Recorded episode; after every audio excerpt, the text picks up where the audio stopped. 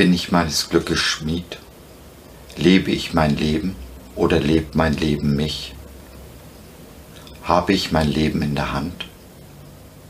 Hallo und herzlich willkommen zu meinem Podcast Fragen. Ich bin Josef und ich freue mich, dass du reingeklickt hast. Schön, dass du dabei bist. Diesen und weiteren Fragen wollen wir heute auf den Grund gehen. Es wird spannend, also bleib dran.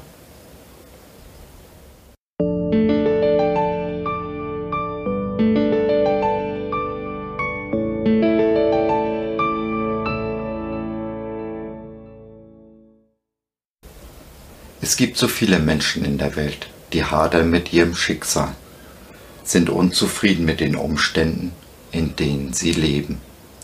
Neid, Undankbarkeit und Unvergebenheit kennzeichnen ihr Leben. So auch bei vielen Christen. Wir vergessen oft, dass wir selbst in der Hand haben, wie unser Leben aussieht. Jesus hat uns das Geschenk eines Lebens in Fülle und zur vollen Genüge versprochen. Nachzulesen in Johannes 10, 10. Nun ist Jesus nicht der Typ, der Versprechen macht und sie dann nicht einhält. Nein, was er sagt, das geschieht. Das Geschenk des wahren Lebens wird uns angeboten, jedem von uns. Aber wir müssen auch zugreifen, es annehmen und auspacken. Kurz, wir müssen aktiv werden. Wie sagt schon ein altes deutsches Sprichwort, von nichts kommt nichts.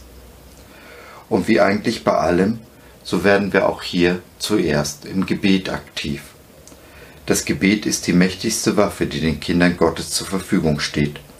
Es gibt wohl nichts, was sich nicht durch Gebet beeinflussen lässt. Dabei ändert Gebet nicht immer und sofort die Umstände, in denen wir uns befinden, beeinflusst aber einen ganz wesentlichen Bereich, unser Denken. Jesus weist uns in Matthäus 7, 17 folgenden darauf hin, dass jeder gute Baum gute Früchte bringt, aber ein fauler Baum bringt schlechte Früchte. Ein guter Baum kann nicht schlechte Früchte bringen und ein fauler Baum keine guten. Der gute Baum sind die guten Gedanken, die wir hegen und pflegen sollten. Der schlechte Baum sind die negativen, destruktiven Gedanken, denen wir so oft nachhängen. Unser Denken hat aber einen ganz wesentlichen Einfluss auf unser Leben. Gutes Denken bringt gute Früchte hervor, negatives Denken schlechte. So einfach. Es steht schon in den Sprüchen. Wie der Mensch in seinem Herzen denkt, so ist er. Aus dem Englischen nach der King James.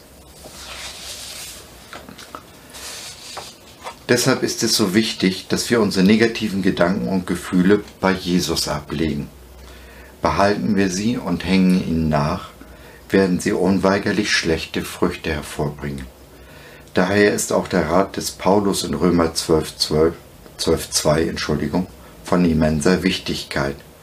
Er schreibt, richtet euch nicht länger nach den Maßstäben dieser Welt, sondern lernt in einer neuen Weise zu denken lernt in einer neuen Weise zu denken, damit ihr verändert werdet und beurteilen könnt, ob etwas Gottes Wille ist, ob es gut ist, ob Gott Freude daran hat und ob es vollkommen ist. Die ganze Welt ist am Klagen, ist neidisch und undankbar. Wir aber sollen uns nicht nach diesem Maßstab richten, sondern sollen uns auf Gottes guten Willen ausrichten.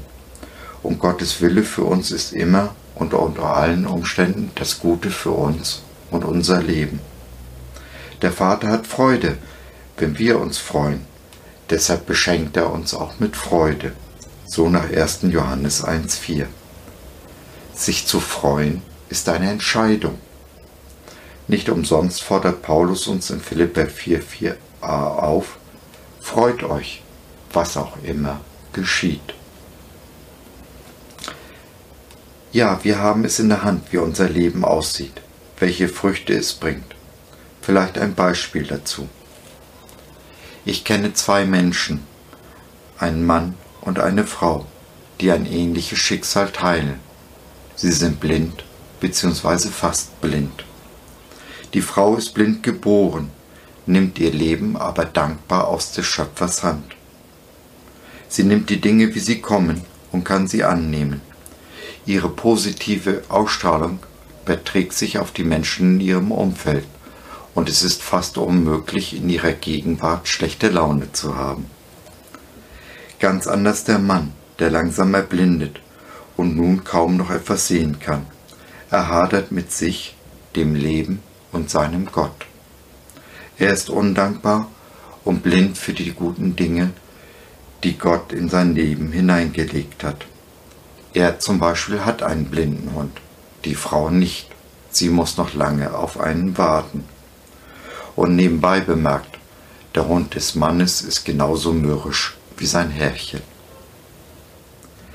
Was meinst du, wer von beiden ist besser im Bewältigen der Aufgaben, die uns das Leben stellt? Wenn wir Dinge mit Freude tun, dann tun wir sie automatisch besser und sie gehen uns wesentlich leichter von der Hand. Wir werden zu Menschen, mit denen andere gerne zusammen sein wollen. Ich bin gerne mit der Frau zusammen, lasse mich durch ihre Freude ermutigen. Den Mann aber meide ich. Seine schlechte Stimmung ist ziemlich ansteckend. Zwei ähnliche Schicksale, aber dennoch zwei völlig unterschiedliche Leben. Die Frau voller Lebensfreude mit, obwohl sie blind ist, offenen Augen für die Güte des Vaters. Sie erzählt gerne, dass es Gottes Güte war, die sie zum Herz des Vaters gezogen hat, ganz so wie Paulus es im Römerbrief schreibt. Der andere ist verbittert, gefangen in einem freudlosen Leben, dem Selbstmord nahe. Er ist nicht nur physisch blind, sondern auch völlig blind den guten Dingen gegenüber, die ihm Gott geschenkt hat. Undankbarkeit führte bei ihm zu einem verbitterten Herzen. Trotzdem hat der Vater die Frau nicht mehr lieb als den Mann. Seine Liebe für jeden Menschen ist unendlich. Sie lässt sich daher nicht steigern oder abstufen. Aber ich kann mir gut vorstellen, dass Jesus ein wenig traurig über den Mann ist weil er so viel von seinem Potenzial ungenutzt lässt. So unterschiedlich diese beiden Leben auch sind, die jeweilige Ursache ist klar.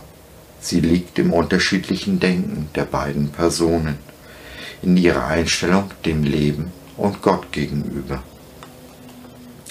Jeder hat die Wahl, welchen der beiden er im Leben folgen will, und dementsprechend wird er gute oder schlechte Früchte hervorbringen und dann davon essen. Dankbarkeit ist eine Frucht, die ihrerseits gute Früchte hervorbringt.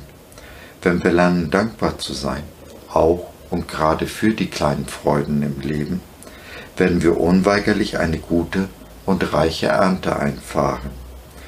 Tragen wir diese Dankbarkeit dann noch nach außen, zu unserem Nächsten und Jesus, werden sich unsere Beziehungen schlagartig verbessern. Dabei schauen wir ganz bewusst auf die guten Dinge, die uns der Vater geschenkt hat und halten uns nicht mit Dingen auf, die wir nicht haben. Jeden von uns sind gute Gaben geschenkt. Es sind Talente, von denen Jesus in Matthäus 25, 14 spricht. Von ihnen hat jeder von uns sein von Gott zugemessenes Maß bekommen. Nun liegt es an uns, mit ihnen zu wuchern, aus dem, was uns gegeben ist das Beste zu machen. Dabei fangen wir im Kleinen an. Sind wir im Kleinen treu, so wird uns Gott immer mehr anvertrauen, genau wie Jesus es in Matthäus 25, 21 verspricht. Auf diesem Weg wachsen wir, werden reifer und Jesus immer ähnlicher. Genauso wie der Vater es sich für uns wünscht. Er hat uns in Psalm 23 versprochen, dass wir keinen Mangel leiden werden und dass es, an, dass es uns an nichts fehlen wird. Schauen wir dagegen auf die Dinge, die uns vermeintlich fehlen, werden wir automatisch Mangel erleben und erfahren. Dies ist aber nicht im Gottes Sinne und deshalb sollten wir solche Gedanken sofort und radikal zurückweisen. Das Ganze heißt natürlich nicht, dass wir keine Wünsche oder Träume mehr haben sollten. Ganz im Gegenteil. Gott liebt Träume. Nur zu gerne erfüllt er unsere Wünsche und Träume. Es ist seine Lieblingsbeschäftigung. Auch wenn sich unsere Träume nicht immer erfüllen, so wie wir uns das vorgestellt haben. Und ja, gelegentlich platzt auch mal ein Traum. Aber nur, damit Gott uns einen besseren, größeren geben kann, den er dann mit uns zusammen verwirklichen will. Es gibt also keinen Grund, mit Gott zu hadern. Er hat alles im Griff und ist immer und unter allen Umständen gut zu uns, will nur unser Bestes. Neben Gebet und Dankbarkeit braucht es also Vertrauen. Das Vertrauen darauf, dass am Ende alles gut wird und nichts passiert, was nicht an Jesus vorbei muss. Mit diesem Vertrauen wenden wir uns ihm zu, wenn uns zum Beispiel der Wind entgegensteht und nichts so läuft, wie es eigentlich sollte. Mag der Sturm noch, noch so wüten, er vermag es nicht, uns zu entwurzeln. Wir gehen vielleicht auf die Bretter, wenn Schicksalsschläge uns treffen, aber wir gehen nicht KO. Wir stehen wieder auf und stellen uns dieser grausamen und ungerechten Welt mit dem Sieger über Hölle, Tod und Teufel im Rücken. Und wenn wir an das Ende unserer Kraft kommen, so gehen wir doch gestärkt aus diesem Kampf hervor. Wir erweitern unsere Grenzen und werden tauglich zu dem Dienst, zu dem uns Gott berufen hat. Denn wir können nicht verlieren, weil Jesus am Kreuz den endgültigen Sieg davongetragen hat. Darauf vertrauen wir. Dieses Vertrauen nennt die Bibel Glauben und er trägt eine reiche Belohnung in sich. Wir werden gute Früchte ernten und essen. Denn nun haben wir alles, was wir brauchen.